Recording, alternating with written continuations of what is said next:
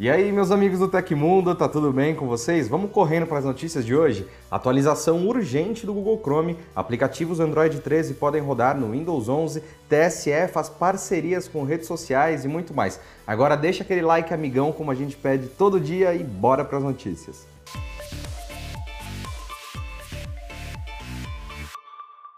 O Tribunal Superior Eleitoral formalizou na terça-feira parcerias com várias redes sociais que objetivam combater a desinformação relacionada às eleições de 2022, programadas para outubro. No caso do Facebook e do Instagram, o acordo prevê o lançamento de um canal de denúncias. As denúncias recebidas serão analisadas pela Meta, podendo resultar na remoção dos conteúdos, caso fique comprovada a violação das políticas de uso. Esta é apenas uma das ações do acordo, que terá a adição de de rótulos em posts sobre o processo eleitoral, direcionando o internauta ao site do TSE. Por meio da parceria, as duas plataformas da Meta, Facebook e Instagram, também vão exibir um lembrete do dia da votação no feed para os usuários com mais de 16 anos, trazendo informações relevantes. A empresa se comprometeu ainda a disponibilizar os dados da biblioteca de anúncios para o órgão, facilitando a identificação dos responsáveis por conteúdos patrocinados sobre o pleito. Outra novidade é o treinamento para autoridades eleitorais destinados aos servidores do TSE e dos Tribunais Regionais Eleitorais, os TRS, explicando sobre as medidas de combate às fake news eleitorais. As iniciativas de combate às fake news nas eleições, que terão ainda a participação do Twitter, WhatsApp e TikTok, incluem o uso de bots do TSE, avisos, links e stickers especiais. Entre as principais plataformas de mídia social atuantes no país, somente o Telegram ficou de fora, já que não possui representação no Brasil e pode ser banido durante o processo eleitoral. Após uma estreia bastante favorável de sua nova linha de celulares, a Samsung parece ter corrigido ou confundido algumas especificações técnicas dos modelos. O caso em questão se refere à taxa de atualização variável nas telas do Galaxy S22 e S22 Plus, que supostamente chegaria ao mínimo de até 10 Hz, mas recebeu um novo piso de 48 Hz em documentos oficiais da sul-coreana, uma mudança bastante negativa para a autonomia de bateria. Mais especificamente, a mudança ocorreu no comunicado oficial para a imprensa dos modelos, onde ainda é possível observar a taxa de atualização das telas definida para a faixa entre 48 Hz e 120 Hz. Por outro lado, um indício que essa especificação trata-se de um equívoco pode ser encontrado no site brasileiro da Samsung, que detalha a capacidade de variação das telas para o intervalo de 10 Hz a 120 Hz. E para complicar ainda mais o caso, o proeminente informante Ice Universe ainda afirmou que o Galaxy Galaxy S22 Plus consegue alcançar a taxa de atualização mínima de 24 Hz em situações específicas como na tela inicial, algo que seria superior às próprias informações da Samsung. Embora o caso se trate de um possível erro, vale ressaltar que a capacidade de variar a taxa de atualização de uma tela pode influenciar dramaticamente o desempenho da bateria de um celular, tablet ou computador. Nesse contexto, é desejável que o piso mínimo do intervalo seja o menor possível, visando otimizar o gasto energético energético exigido para a exibição de diferentes conteúdos, como o Galaxy S22 Ultra, que consegue chegar a 1 Hz. Em um comunicado enviado à imprensa, a empresa disse que utilizou o número de 10 Hz para ilustrar uma tecnologia proprietária utilizada nos smartphones, mas a taxa de atualização mínima continua sendo de 48 Hz.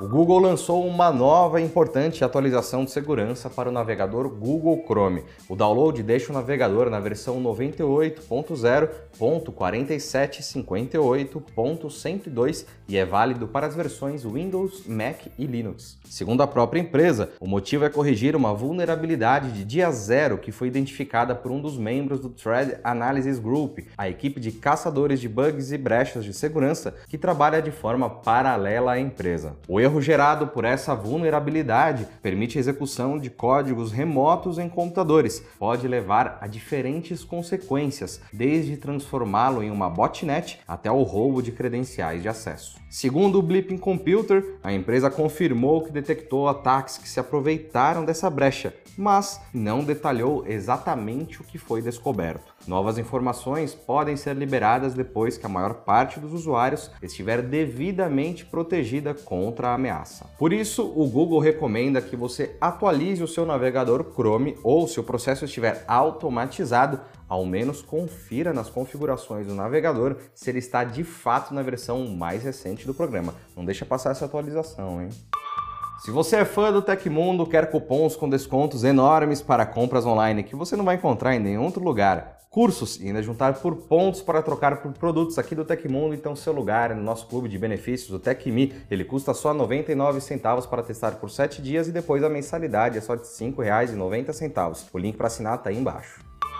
A empresa de exploração espacial Virgin Galactic fez uma mudança na identidade visual e retomou as reservas para os interessados em realizar passeios turísticos nos foguetes da companhia. E aí, tá interessado? O novo visual da empresa inclui o logo na forma de um foguete na cor roxa, criado para capturar o amor, espanto e admiração que temos pela experiência de ver a Terra do espaço. A logo anterior era a íris do próprio fundador da empresa, Richard Branson, ele foi um dos passageiros do voo inaugural da Virgin Galactic com passageiros civis, que ocorreu em 12 de julho de 2021. Para isso, é preciso realizar um pequeno depósito de 150 mil dólares, cerca de 775 mil reais em conversão direta da moeda. O bilhete em si, entretanto, sai pela bagatela de 450 mil dólares individualmente, aproximadamente 2,3 milhões de reais, e pode ser comprado em lote ou até com a reserva de um voo inteiro o que resulta em alguns descontos. A retomada das reservas fez as ações da empresa subirem 18% após um segundo semestre de 2021 difícil pela alta quantidade de viagens canceladas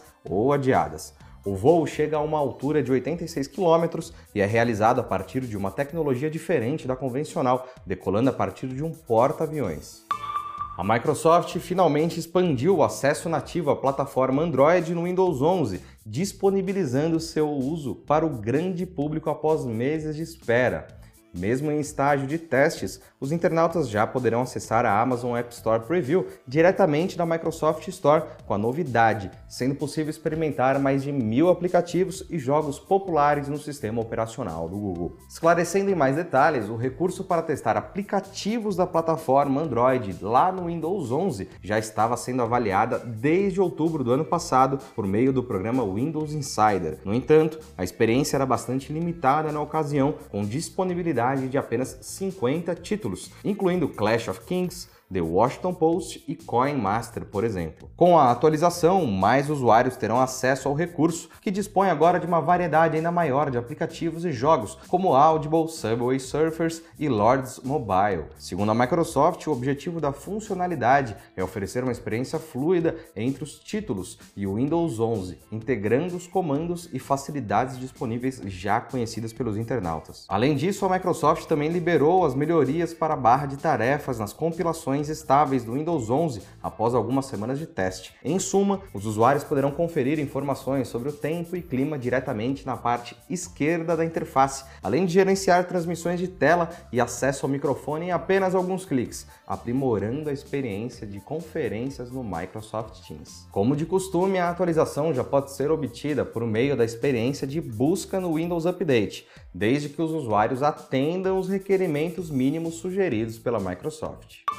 Depois de ter sido suspenso em função daquela grande procura na internet, o Banco Central reativou o sistema Valores a Receber, o SVR, serviço que habilita a consulta valores esquecidos em bancos por pessoas e empresas. O novo endereço para pesquisar esse dinheiro deixado para trás é valoresareceber.bcb.gov.br. Para saber se você tem algum dinheiro a receber, basta informar o CPF ou CNPJ no site. Mas, se existir algum dinheiro disponível em seu nome, será necessário fazer um cadastro pelo site Acesso ou através do aplicativo gov.br para poder entrar no sistema e resgatar os valores nas datas agendadas pelo BC. Mas como as contas gov.br são divididas em ouro, prata e bronze, é preciso obter estes dois últimos níveis para consultar o dinheiro. Quando o cidadão cria sua conta gov.br, geralmente por meio do formulário online do INSS ou da Receita Federal, ele começa com o status bronze. Para aumentar o nível da conta, o usuário tem que entrar em privacidade, selos de confiabilidade. Para conseguir o nível prata, é preciso ter alguns dos meios. Validação facial no gov.br, conferindo sua foto nas bases da carteira de habilitação CNH. Validação de dados pessoais por meio do Internet Banking de um banco credenciado. Validação de dados via usuários do CIGAP, caso o usuário seja servidor público federal. Já para conseguir o nível ouro, é preciso da validação facial feita no aplicativo gov.br por meio de conferência da foto do usuário com as bases da Justiça Eleitoral e a validação dos dados com certificado digital compatível com o ICP Brasil, a infraestrutura de chaves públicas brasileira. Concluída a alteração do nível de conta, basta retornar ao site valoresareceber.bcb.gov.br na data informada inicialmente e usar o login gov.br para acessar o sistema, consultar o valor disponível e solicitar a sua transferência. Se você ficou com alguma dúvida, clica na notícia aí embaixo que tem tudo detalhadinho em texto para você não se perder. E aconteceu na história da tecnologia. Em 16 de fevereiro de 1968, no Alabama, Estados Unidos, o primeiro sistema telefônico de emergência 911 entrou em operação. No Brasil, o 190 foi ativado em 80. Antes disso, era preciso discar 227-3333 para chamar a polícia e a ligação nem era gratuita. E essas foram as notícias do Hoje no Tecmundo dessa quarta-feira. O nosso programa vai ao ar de segunda a sexta, exceto feriado, sempre no fim do dia. Os links e tempos das notícias que a gente deu aqui estão no comentário fixado no YouTube e na descrição do episódio nas plataformas de áudio. Quem quiser assinar esse programa como podcast, os links estão na descrição do vídeo. Aqui quem fala é o Felipe Paião e você pode me encontrar lá no Twitter pela arroba Felipe Paião. Continuem seguros, sigam as recomendações da OMS, tamo junto, um abraço e até amanhã.